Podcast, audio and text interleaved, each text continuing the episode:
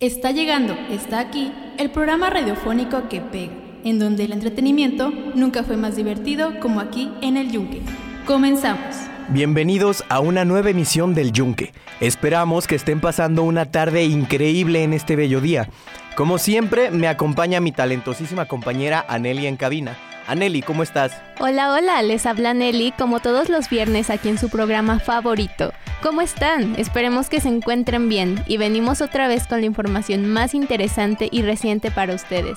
Un gusto estar aquí. Comenzamos. No te despegues, regresamos con el Yunque.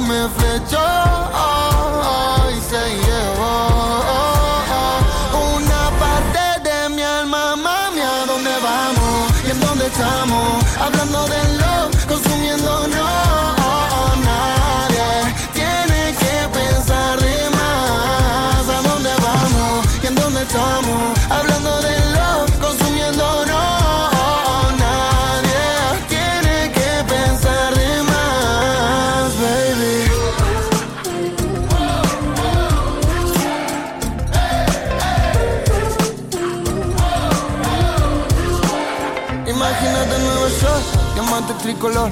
Pensar que sí podría sentirte un poco mejor. Sé que vos no sos y por eso se nos dio. Dio la casualidad que estábamos solo los dos. Jugando con el corazón, esto es un amor cínico. Rozando lo fantástico, no práctico y simbólico. Me parece insólito que me dejes solito. Cuando sale solito se siente un poco mejor.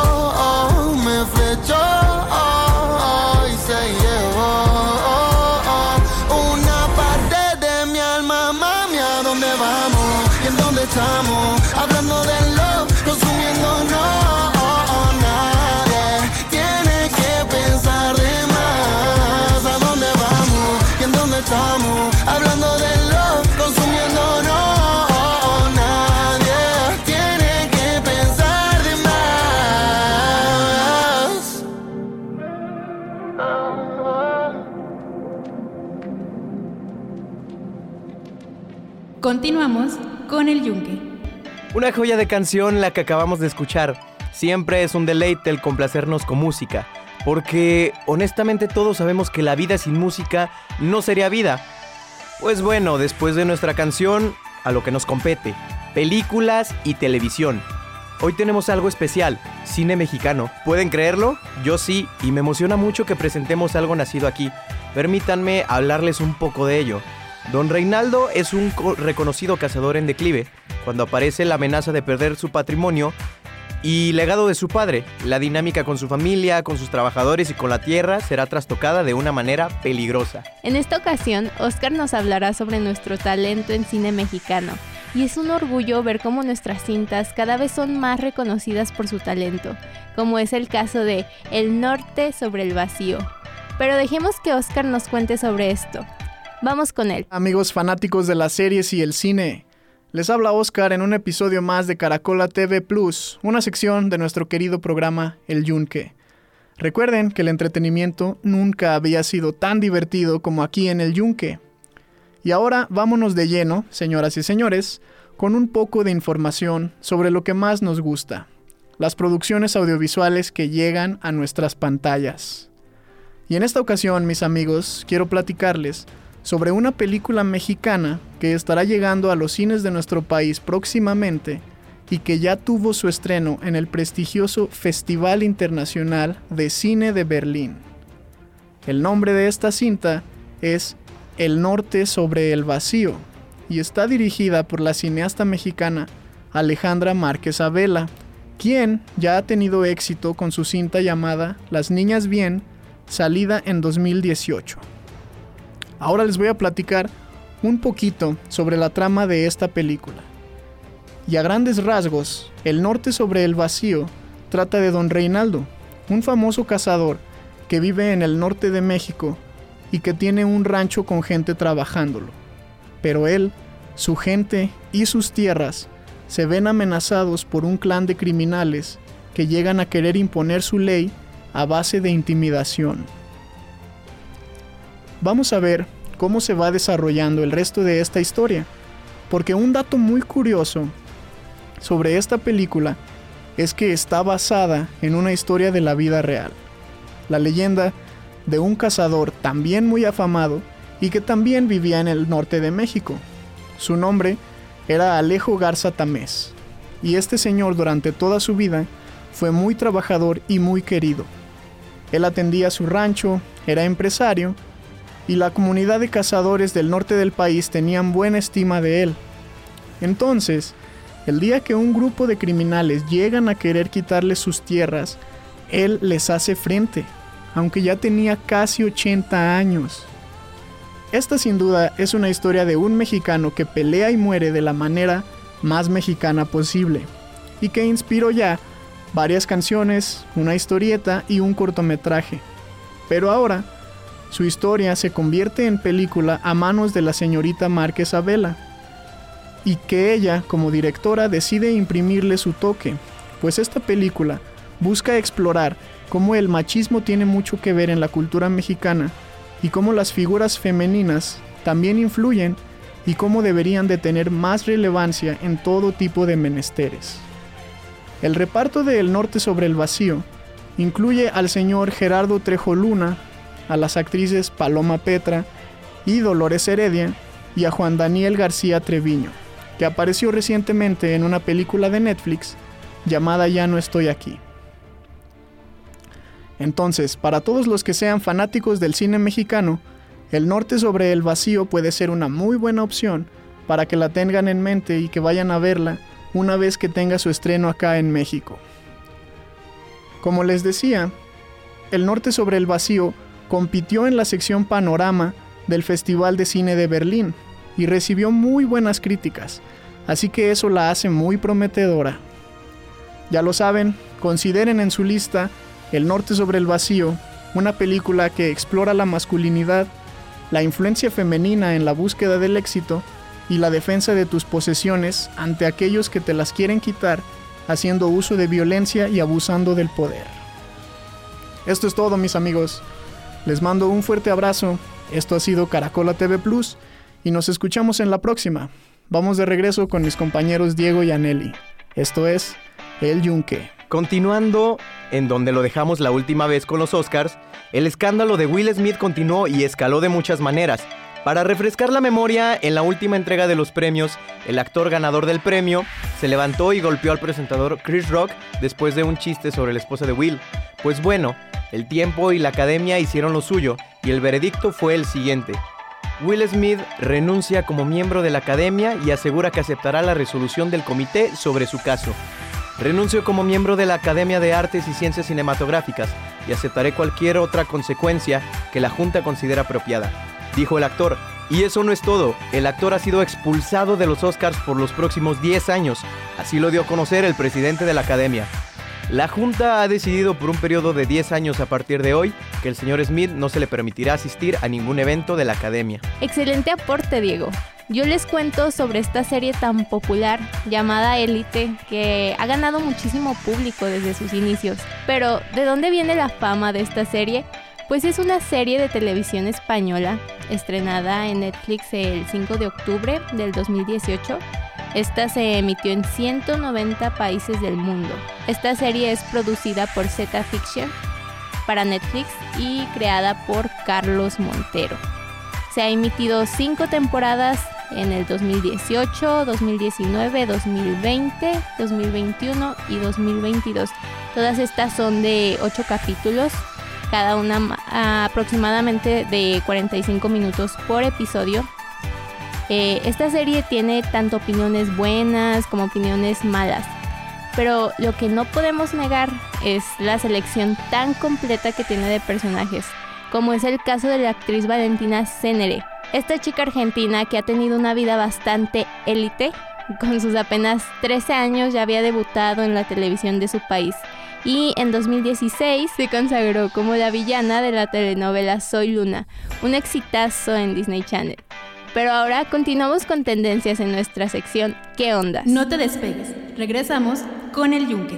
Ya no me enojo contigo, solo observo y pienso, me decepcionó y me alejo más de ti, porque yo ya no quiero sufrir, quiero ser feliz. Tu amor es veneno y más, y yo siento un dolor en mi alma, pero con calma.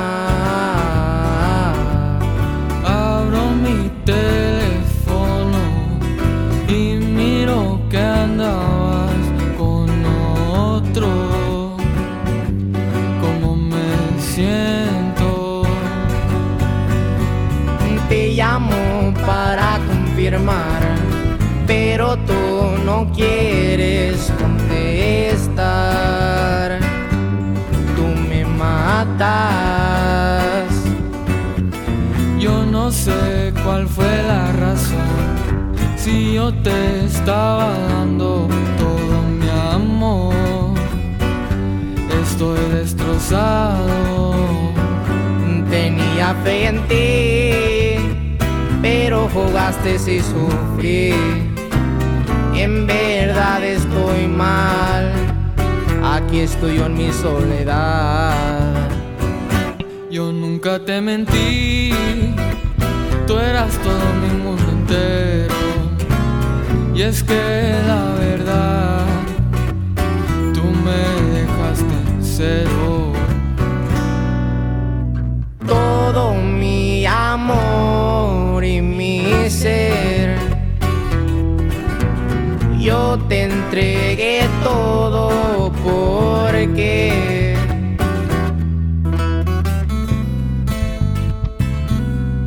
ahí te va chiquitita. O no, mi compa Dani, compa Pedro.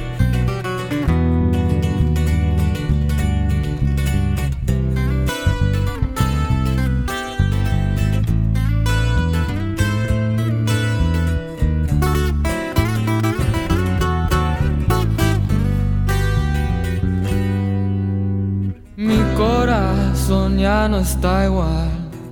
Una herida que si es fatal. No volveré a amar.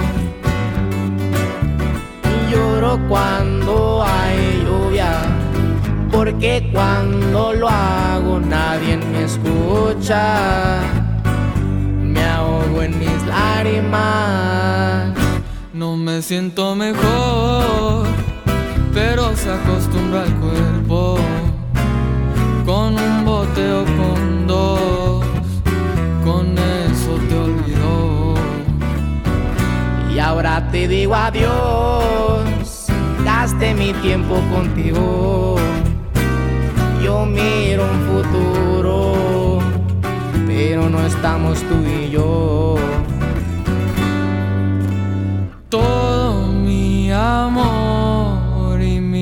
Yo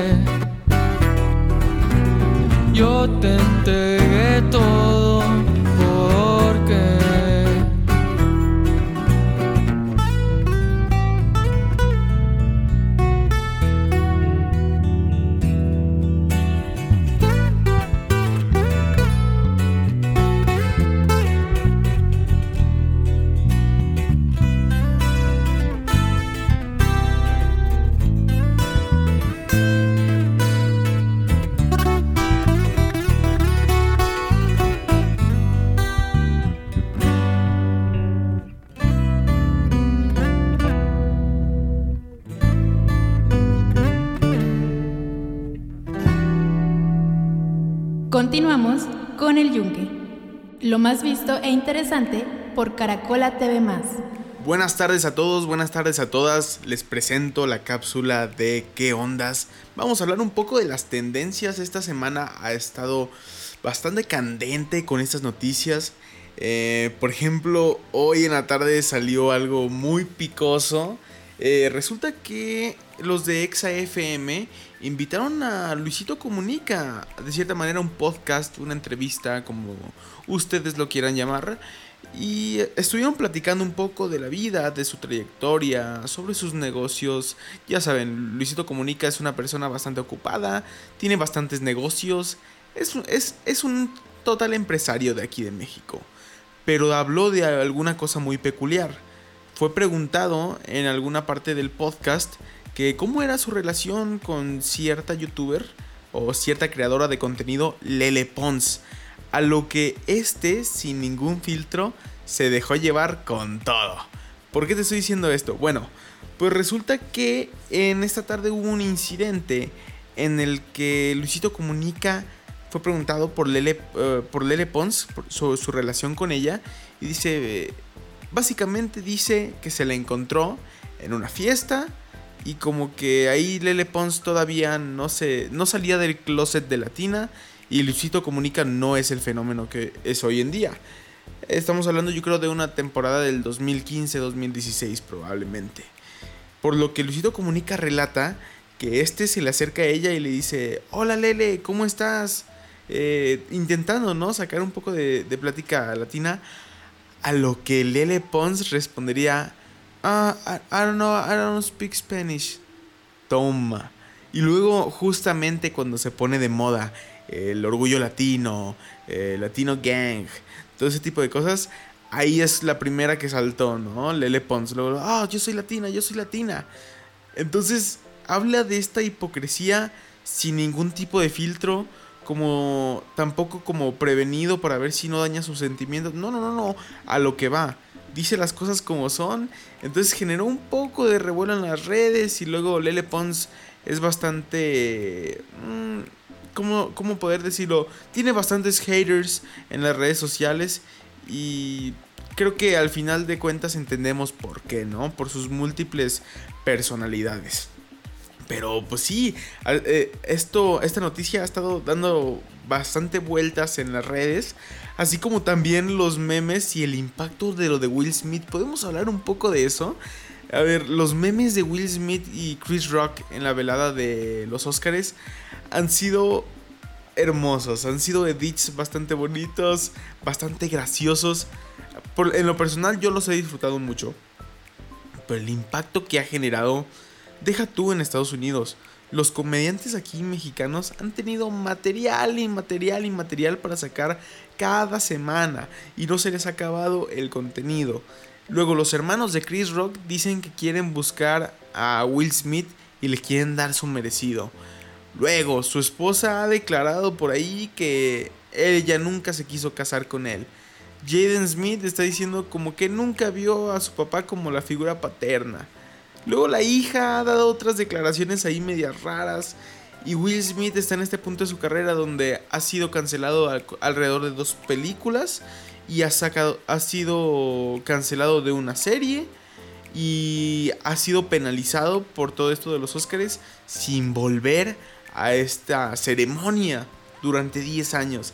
Entonces realmente Will Smith la está pasando bastante mal definitivamente está pasando por un momento difícil, un momento cancelable, diría yo.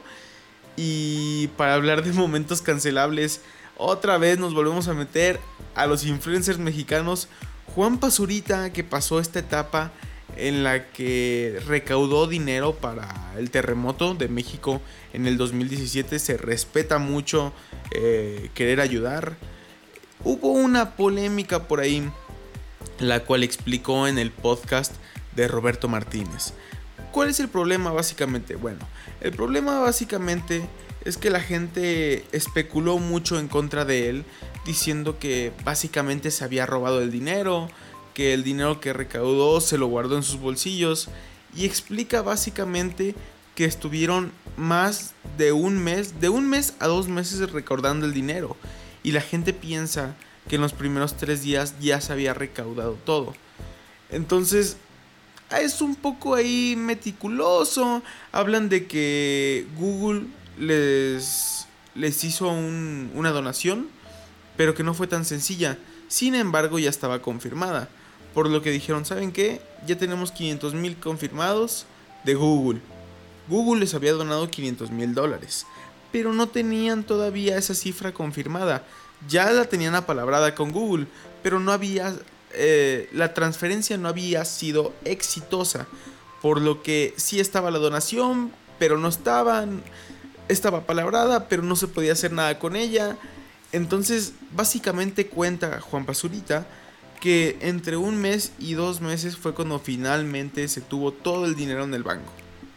Ok, en el banco, en la cuenta, como lo quieren llamar. Y luego, ¿qué sigue? ¿Qué es lo que vamos a hacer con este dinero? ¿Qué vamos, o sea, es, es- es- platica básicamente el proceso. Platica que gracias a Dios estuvo filmando la mayoría del tiempo. Que tiene la mayoría del proceso de todo lo que estuvo pasando. El día del terremoto, cómo estuvo ayudando. Que venía de, de hacer lo mismo para Haití. Y dice que va a sacar un documental que supuestamente lo explica todo. Que básicamente estuvo más de tres años planeando. De tres y cuatro años más o menos. Planeando y ejecutando el dinero de las donaciones. Básicamente no ha sido nada fácil. Según lo que cuenta Juan Pazurita. Claro que nosotros tenemos el derecho de especular. Tenemos el derecho de sacar nuestras propias conclusiones. Porque si no, eh, si no sacáramos nuestras propias conclusiones estaría demasiado mal.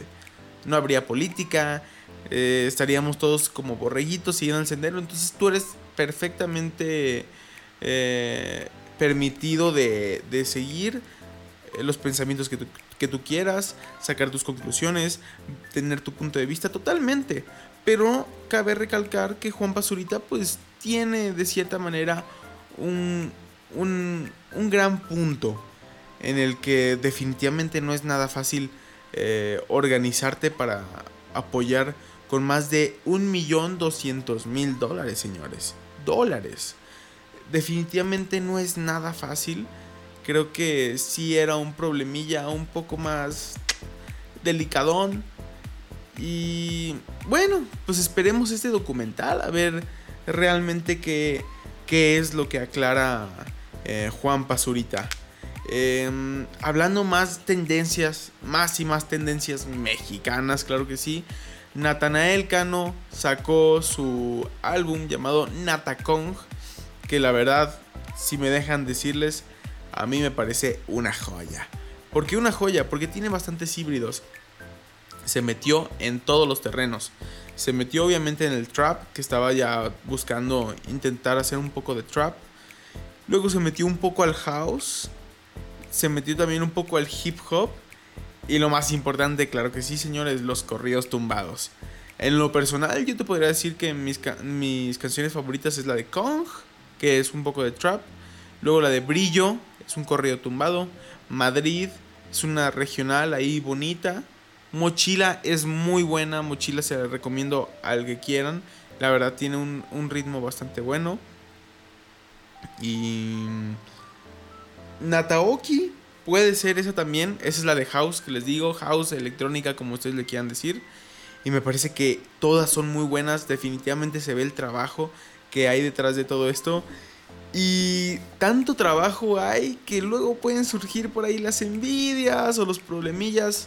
Si no saben de qué les estoy hablando, su antiguo compañero Obi ha tenido por ahí un percance con Natanael Cano. Básicamente salió el álbum, se pusieron a, a frontear, como ellos dicen, de sus números. Y pam, Obi salió ahí como la defensiva. Y empezaron a tener un altercado en redes sociales. Por lo que Natanael Cano reveló unas imágenes por ahí en las que se ve pues siendo asaltado físicamente Obi. Pero así como de burla, como de, ajá, no pudiste contra este tipo. Por lo que Obi respondió por ahí con un, ah, tú estás por ahí enseñando este tipo de videos. Yo voy a enseñar los videos, pero para que salgas del closet de tus preferencias sexuales. Que es un poco ahí como no sabes realmente que es verdad, que es mentira. Y realmente el que sí tiene pruebas de lo que está poniendo es Natanael Cano. Y luego, pues tomando en cuenta que vienen eh, Obi de una situación bastante complicada en la que ha salido culpable de maltrato doméstico a su propia mujer.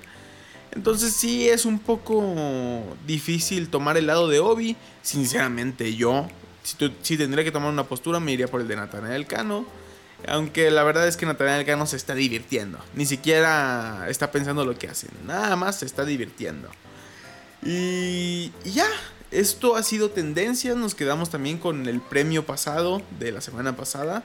Que fue la presentación de rap melódico en los Grammys. Hurricane de Kanye West, Fit The Weeknd y Lil Baby. Les dejo esta canción sota para que se la disfruten y nos vemos después de un corte musical.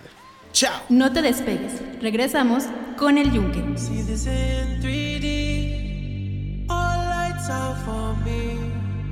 All lights out for me. Lightning strikes the beach. 80 degrees.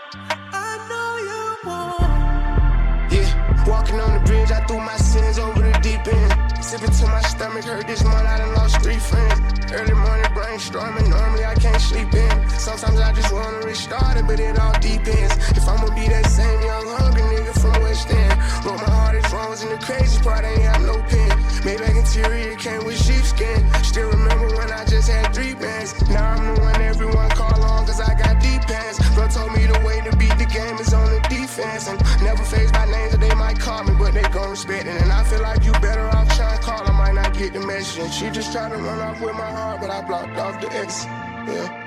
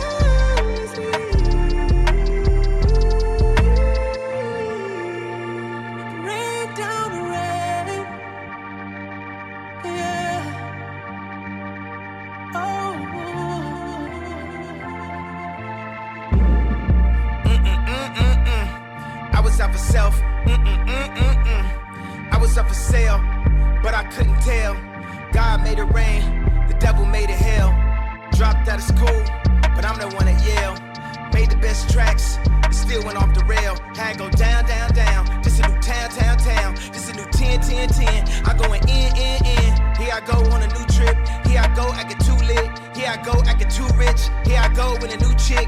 And I know what the truth is. Still playing out the two kids. It's a lot to digest. When your life always moving, architecture digest. But I need a home improvement. $60 million home. Never went home to it. Genius gone clueless. It's a whole lot to risk. Alcohol anonymous. Who's the busiest loser? Heated by the rumors. Read into it too much. Being in for some true love. Ask him what do you love? Hard to find what the truth is, but the truth was that the truth sucked. Always seem to do stuff, but this time it was too much. Mm-mm, mm-mm, mm. Everybody's so judgmental. Everybody's so judgmental. Everybody hurts, but I don't judge rentals. Mm-mm, mm-mm, mm. It was all so simple. I see you in 3D. The dawn is bright for me. No more dark for me. I know you're watching me. 80 degrees.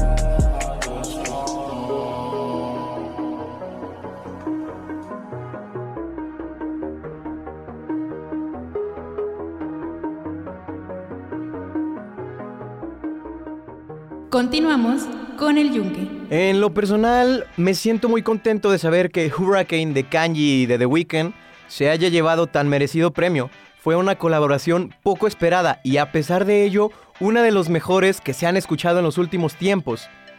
En otras noticias, tenemos un invitado muy especial el día de hoy para concedernos una entrevista. Él es el ente de Huicho, un distinguido fotógrafo de Aguascalientes. Estamos muy felices de tener a nuestro invitado especial, Huicho.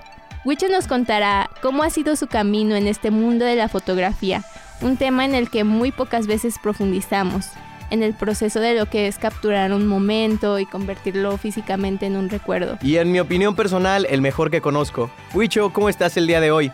Muy bien, emocionado por esta entrevista. Ok, pues comenzamos con la primera pregunta. Eh, ¿Cuándo comenzaste a hacer fotos? Comencé cuando eh, fue necesaria la cámara para prácticas en, en clases de fotografía. Ok, continuando con otra pregunta, ¿por qué decidiste hacer de una pasión como la fotografía un trabajo? Todo nace desde que yo veía fotos de perfil de, de amigos que tenía muy, muy padres y yo quería tener esas fotos, fotos como las de ellos, o sea, tan nítidas, tan enfocadas, con buen color. Y pues yo pensé, ¿por qué a, las demás gente, ¿por qué a la demás gente no le gustaría también eso? Yo creo que a todos le, le gustarían unas fotos bonitas en sus redes sociales. Y cuéntanos, ¿cómo fue la primera vez que hiciste una sesión fotográfica? ¿Cómo te sentiste? Realmente me sentí muy, muy nervioso. Fue en un centro comercial. Este, fue a un chavo y, y procuré llevar buena vestimenta para que este, como mi imagen reflejara mi profesionalismo, pero es que la verdad yo estaba muy nervioso. Entonces, eh, afortunadamente mm, la, la interacción con este chavo se dio muy bien. Este, las fotos que le tomé en ese momento para mí eran eh, lo mejor que había tomado en, en, la vida, pero pues ahorita ya veo algunas carencias, pero fue, fue una experiencia muy, muy interesante. ¿Cómo reconoces que has mejorado en tu trabajo como fotógrafo? Realmente con el paso del tiempo tú vas puliendo detalles y vas conociendo personas en el camino que te van dando críticas constructivas de qué podrías hacer, qué podrías mejorar. Entonces, eh, siempre vas acompañado de alguien, aparte de que también es bueno ser autodidacta. Ok, ¿y de dónde nació este nombre, el lente de Huicho? ¿Por qué? Fue por eh, escasez de imaginación. Fue de que, pues, que tiene mi cámara un lente y quién soy yo, Huicho. Afortunadamente pegó porque este, mucha gente me conoce, ah, Huicho, por el lente de Huicho, ¿verdad? Sí, ese no lo soy. ¿Y qué sientes al ser pagado por algo que te gusta hacer? Mm, considero que, que, es buena manera de sacarle provecho a, a, a, un talento que tengo, pero el dinero nunca se va a comparar con las ganas y la pasión de, que, de tú hacer una foto, porque cuando alguien te paga por hacerle una foto, realmente tú no controlas nada del aspecto del modelo, eh, el lugar que va a querer este, pero aún así tienes que entregarle un trabajo profesional, un trabajo, un trabajo bueno, no comparado a cuando tú quieres hacer una foto que a ti te nace hacer porque tú controlas eh, al modelo, la vestimenta, eh, el lugar, la manera en que se van a tomar las fotos y yo considero que es una manera más bonita de, de que te, una manera más bonita de que te salgan mejores fotos. A tu consideración, ¿cuál fue tu mejor trabajo como fotógrafo? Mm, yo entré a un concurso para, para retratar un vino en Hacienda de Letras, así se llama. Este, realmente yo entré a la categoría fotografía de producto, pero al darme cuenta de las fotos que tomé, resultaron ser fotos más narrativas, entonces decidí cambiarme de último momento a, a fotografía narrativa. Este, justamente en, en fotografía de producto quedé en tercer lugar el primer lugar que me ganó era una foto muy buena, se veía que había mucho, mucho profesionalismo ahí. Pero la narrativa, afortunadamente, salí, salí ganador. Entonces yo creo que es el mejor trabajo que he hecho y el que ha sido reconocido también. ¿Nos puedes contar tu peor experiencia como fotógrafo? Mi peor experiencia es cuando la gente te dice cómo hacer tu trabajo. Este, hay diferentes tipos de personas y desde las más agradables hasta las más estresantes. Em, no, no quiero que se confunda el, el que te den sugerencias de cómo puede ser una foto, pero el que ya te estén hostigando en todo el momento de cómo tienes que hacer, que si ellos saben, este, es muy, muy molesto. Y realmente no, no, no me gusta tratar con esa gente porque a la larga, a la larga de la sesión suelen, suelen haber problemas. Y a todo esto, ¿qué es lo que más te gusta de tu trabajo? Me gusta tener la capacidad, obviamente en postproducción, de poder crear lo que mi imaginación quiera, poder agregar, este, no sé, un, un castillo, un dragón. Obviamente todo con juego tiene que ir color, col- colorimetría adecuada para que em- eh, empate con la colorimetría de la foto que voy a montar. Este, luces, sombras. Realmente la facilidad de la foto es que puedes crear el mundo que tú quieras con una muy buena edición. ¿Tienes alguna recomendación para quien comience en el mundo de la fotografía? Por supuesto, o sea, es estar, estar lanzando tiros y tiros y tiros, porque conforme lanzas más tiros vas, vas obteniendo detallitos de los que puedes mejorar. Eh, y algo muy importante que sí recalco es ser autodidacta. No te quedes con lo que te enseñen en clases, en talleres, porque mm, hay un mundo de información en internet y donde puedes rescatar muchísima información. Entonces, si de verdad quieres dedicarte a la fotografía, sea autodidacta y te va a ayudar mucho a mejorar tu, tu técnica. ¿Nos podrías contar más o menos qué equipos utilizas para tus fotografías? Siento que yo soy la viva prueba de que no necesito un equipo avanzado para sacar eh, unos buenos resultados. Yo con mi cámara Nikon D300 y D3500 y mi, y mi lente 1855 al inicio sacaba las fotos necesarias de lo que me pedían. Ahorita, en este momento, me, con el paso del tiempo me he ido haciendo de más equipo, de softbox, me fui haciendo de reflectores, de un lente, tel- un teleobjetivo, y ahorita voy por un lente más angular que me permita darle más desenfoque a las fotos para resaltar al modelo. Entonces no se necesita tanta producción para una buena foto. Hablando de esta creatividad que nos menciones, ¿de dónde nace? ¿De dónde nace la creatividad que tienes para las fotos? Nació muy al azar. Yo estaba estudiando una ingeniería y yo no buscaba, yo no encontraba la manera de decirle a mi mamá que lo que de verdad quería hacer era fotografía o comunicación. Este, yo le dije a mi mamá que me comprara una cámara apostando a que eso era, porque yo sabía que tenía algo creativo, pero yo ya sabía que para poesía no sabía redactar, yo sabía que para dibujo mi técnica era malísima. Entonces yo le hice creer a, a mis padres que, que yo ya sabía de fotografía cuando no. Y pues cuando llegó el momento de probarlo resultó que, que, sí- que sí, que sí se me da. Entonces fue, fue una apuesta muy... Que, que salió muy bien. Es increíble todo lo que nos has contado hasta ahora, pero ¿tienes alguna persona que te inspire en tu trabajo? Eh, como decía, en el camino tú vas conociendo muchas personas. Yo, yo, yo pensaba que la comunidad de fotógrafos iba a ser muy hostil, muy celosa con su trabajo, pero realmente aquí en Aguascalientes, este, toda la comunidad de fotógrafos te, te acogen de una manera muy bonita, te ayudan, te, te sugieren cosas. Yo podría decir que me gusta mucho el trabajo de... de en Instagram lo encuentra como Gorrión. E- e- ese cuate tiene muy buena técnica de- de ángulos. Eh, I don't have a money. Este cuate es muy bueno para retratar sentimientos a través del movimiento de los cuerpos. Entonces, realmente toda la comunidad tiene algo que ofrecerte y algo de lo que le puedes rescatar a cada uno. Aproximadamente, ¿cuánto tiempo tienes haciendo fotos y cuánto tiempo tienes planeado seguir haciéndolas?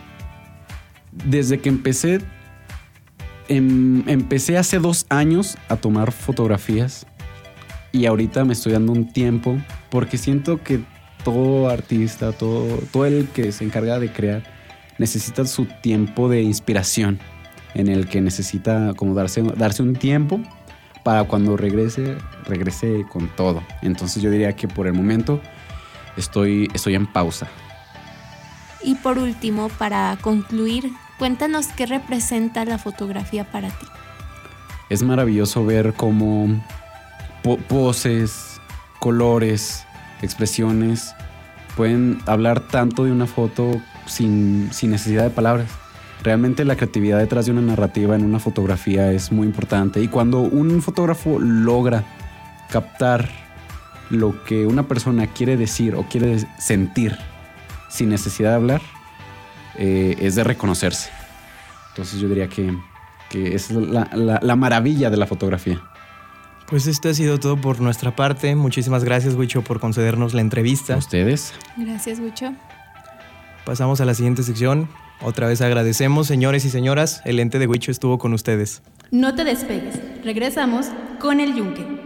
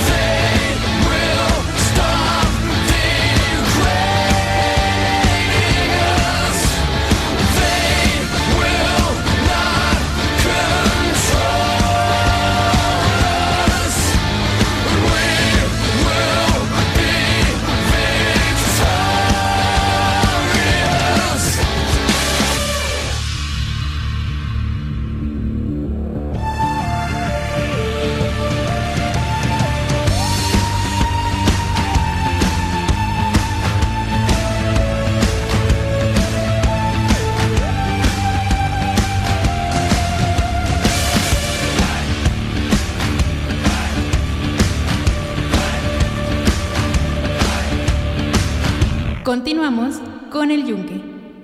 Los invitamos a que sigan con nosotros, en sintonía, porque esto aún no ha terminado. A continuación, vamos con arte y cultura para empaparnos un poco más de estas maravillas de la vida. Ruta Cultural por Artielix. Gracias por acompañarnos en esta tercera y especial emisión de la Ruta Cultural Artielix, donde ya sabemos que para el arte y cultura no existen fronteras. Yo soy Fátima Jiménez y en esta ocasión aterrizaremos directamente en el estado hidrocálido de Aguascalientes, donde estaremos mencionando algunos de sus memorables lugares. Acompáñame a este especial recorrido cultural. Un estado rico en su historia, en su cultura, en su tradición y naturaleza, que se encuentra al norte con Zacatecas y al sur con Jalisco, donde su nombre se debe a la abundancia de aguas termales que existen en la zona, esto es Aguascalientes, uno de los lugares turísticos que sobresalen en México, desde recorrer sus calles, admirando sus atardeceres y casas hechas de cantera, hasta conocer sus viñedos y aprender la historia de sus haciendas. Uno de los lugares peculiares y que de una forma identifican Aguascalientes es el Cerro del Muerto, región montañosa que tiene gran similitud a una persona recostada, ubicado en el municipio de Jesús María, donde forma parte de la Sierra Madre Occidental. Con encinos y matorrales a su alrededor, este fue declarado en el 2008 como área natural protegida, donde las personas pueden acceder con responsabilidad a la parte más visitada de este, que es el Picacho o bien los pies del muerto. Uno de sus reconocidos museos que preservan su historia con piezas, equipos como material documental, oral y visual, es el Museo Ferrocarrilero de Aguascalientes, ubicado dentro de la Plaza Tres Centurias, donde cuentan la historia del sistema ferroviario nacional, como su impacto en lo económico, político, social y cultural en el desarrollo de Aguascalientes a inicios del siglo XX. Es un espacio ameno donde puedes subirte a los vagones mientras percibes la impresionante arquitectura de las construcciones, un plan increíble para compartir con tu familia. Y no puede faltar vivir la Feria de San Marcos en los meses de abril y mayo, donde año con año las calles del estado de Aguascalientes se engalanan de visitantes emocionados de ver las atracciones que la feria trae consigo. Es donde la mejor del arte y cultura popular del estado ofrece y cautiva todo tipo de edades con eventos variados. Estamos en el momento perfecto de venir a conocer los atractivos del estado, de Aguascalientes, que son un sinfín de que faltan por mencionar. Sin embargo, llegamos al final del día de hoy en Artielis, invitándolos a sintonizarnos el próximo viernes, donde ahora nos adentraremos a los pueblos mágicos de Aguascalientes. Sigue escuchando El Yunque.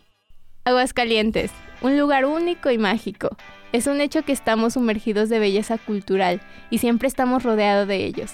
Como por ejemplo el evento llamado Melate el Barrio, donde las familias podrán disfrutar de los espectáculos artísticos y culturales en los barrios de Guadalupe, La Purísima, El Encino y el Centro Histórico.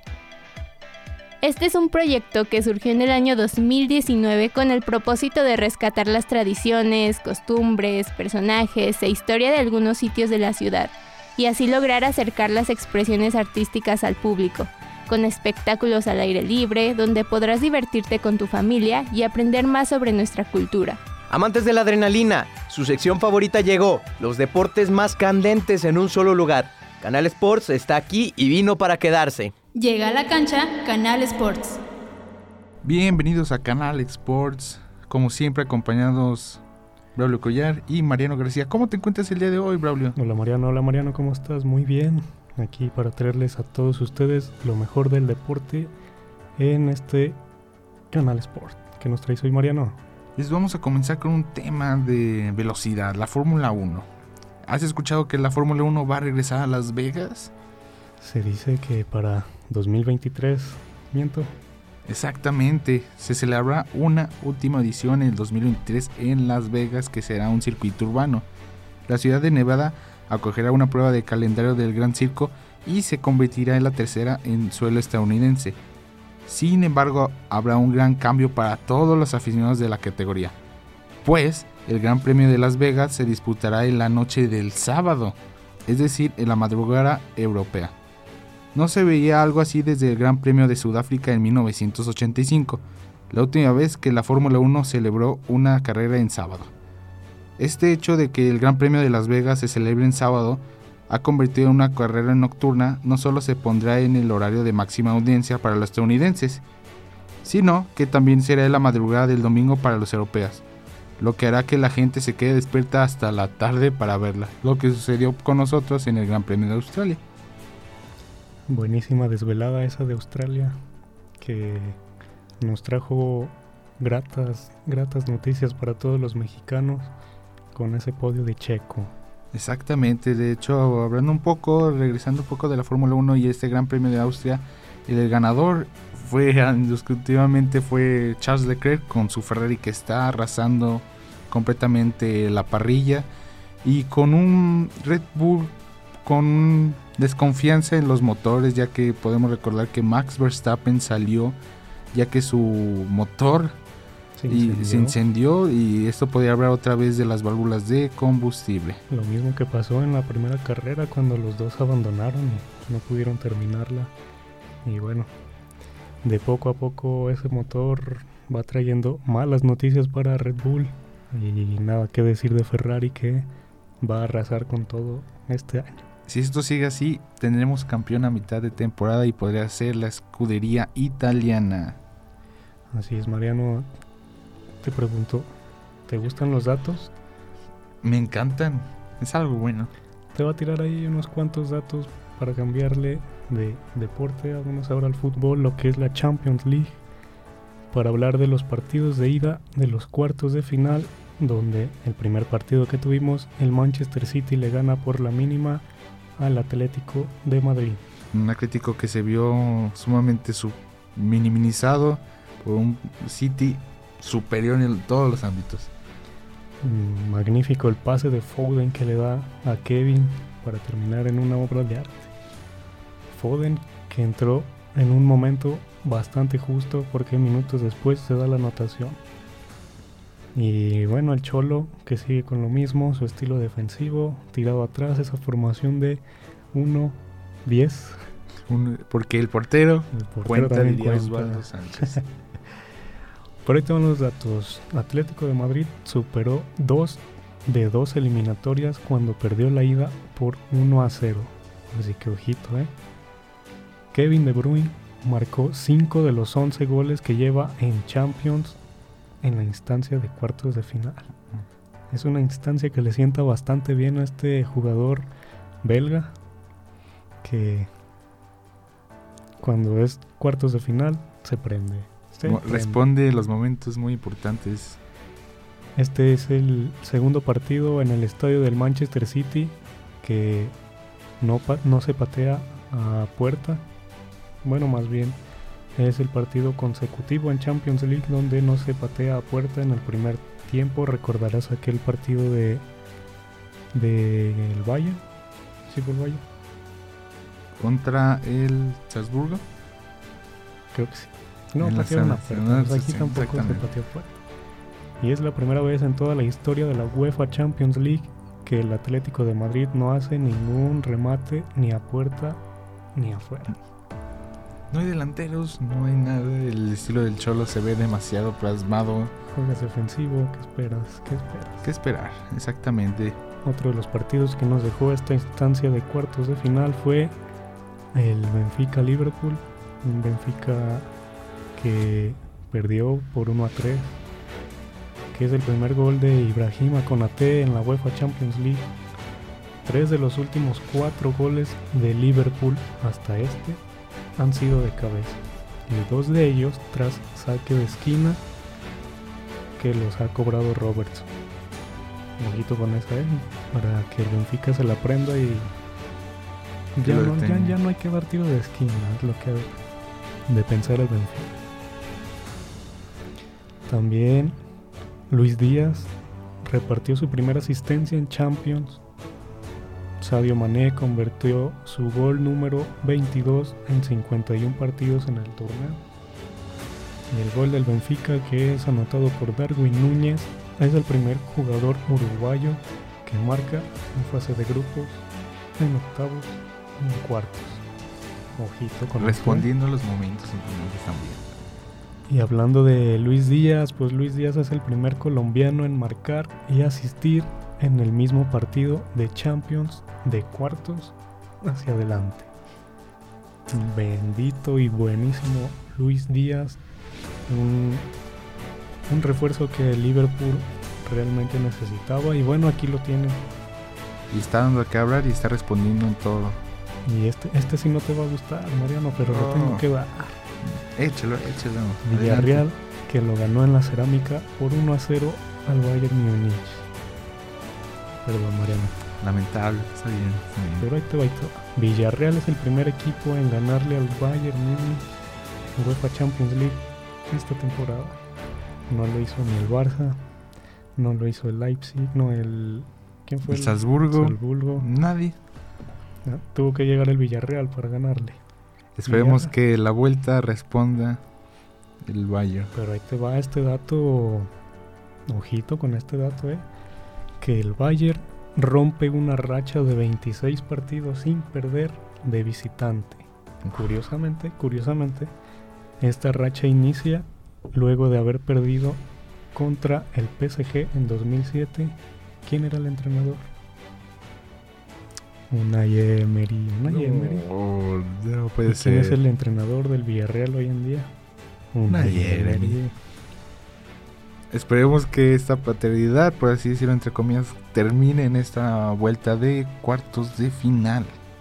Y bueno, recordar que este partido al medio tiempo llegó con, el, con la ventaja del Villarreal y cuando esto pasa, cuando el Bayern llega al medio tiempo con desventaja en fase de knockout, tienen saldo de una victoria, tres empates y 13 derrotas. Bueno, 14 ya. Ojo. Ojo al dato. Ojo al dato. Este. Otro fue el, el último, el Chelsea contra el Real Madrid. Un Chelsea que perdió por 1 a 3. Que el Chelsea es el equipo que más veces ha enfrentado al Real Madrid en esta competición oficial. Con 5 encuentros y jamás, jamás había perdido. Con un saldo de 3 victorias y 2 empates. Bueno, ya una derrota. Ya una derrota. Karim Benzema necesitó de 165 segundos para anotar el tercer doblete más rápido de cabeza en UEFA Champions League. Ojo al dato. ¿Se podrá repetir? ¿Quién Ojo. Al llegar al medio tiempo 2-1, es el primer partido de fase de knockout con tres goles de cabeza desde el Bayern contra el Porto en 2015. Y ya para finalizar con este partido, el Real Madrid por fin rompió esa maldición que ya te decía de victorias del Chelsea seguidas, que ha necesitado de seis enfrentamientos para romper esta maldición. Demasiados buenos datos. Tú, para finalizar esto, ¿quién crees que sea el campeón? Rápido. Tenemos muy poco tiempo. Rapidito te lo pongo así, la final para mí es Liverpool. No, no, no. Manchester City, Manchester City campeón. Manchester City campeón. Así te lo digo. Yo nada- también lo pongo en la mesa, Andrés. El Manchester City es campeón. Y bueno, quisiéramos, otra vez quisiéramos dar más datos, pero lamentablemente hemos llegado a nuestro final aquí en Canal Sports, como siempre, Braulio Cuellar. Y Mariano García. Cuídense, cuídense, cuídense. Y están en el yunque. Bye bye. Por ahora, el programa ha llegado a su fin. Les habla Nelly y como siempre, agradeciéndoles por su compañía. No olviden que estamos con ustedes cada viernes, siempre con la intención de proporcionarles la información más nueva y selectiva. Muchas gracias a todos por acompañarnos una vez más a esta emisión del Yunque. Esperamos que hayan disfrutado del programa de hoy y para todos les deseamos buenos días, buenas tardes y buenas noches. Adiós.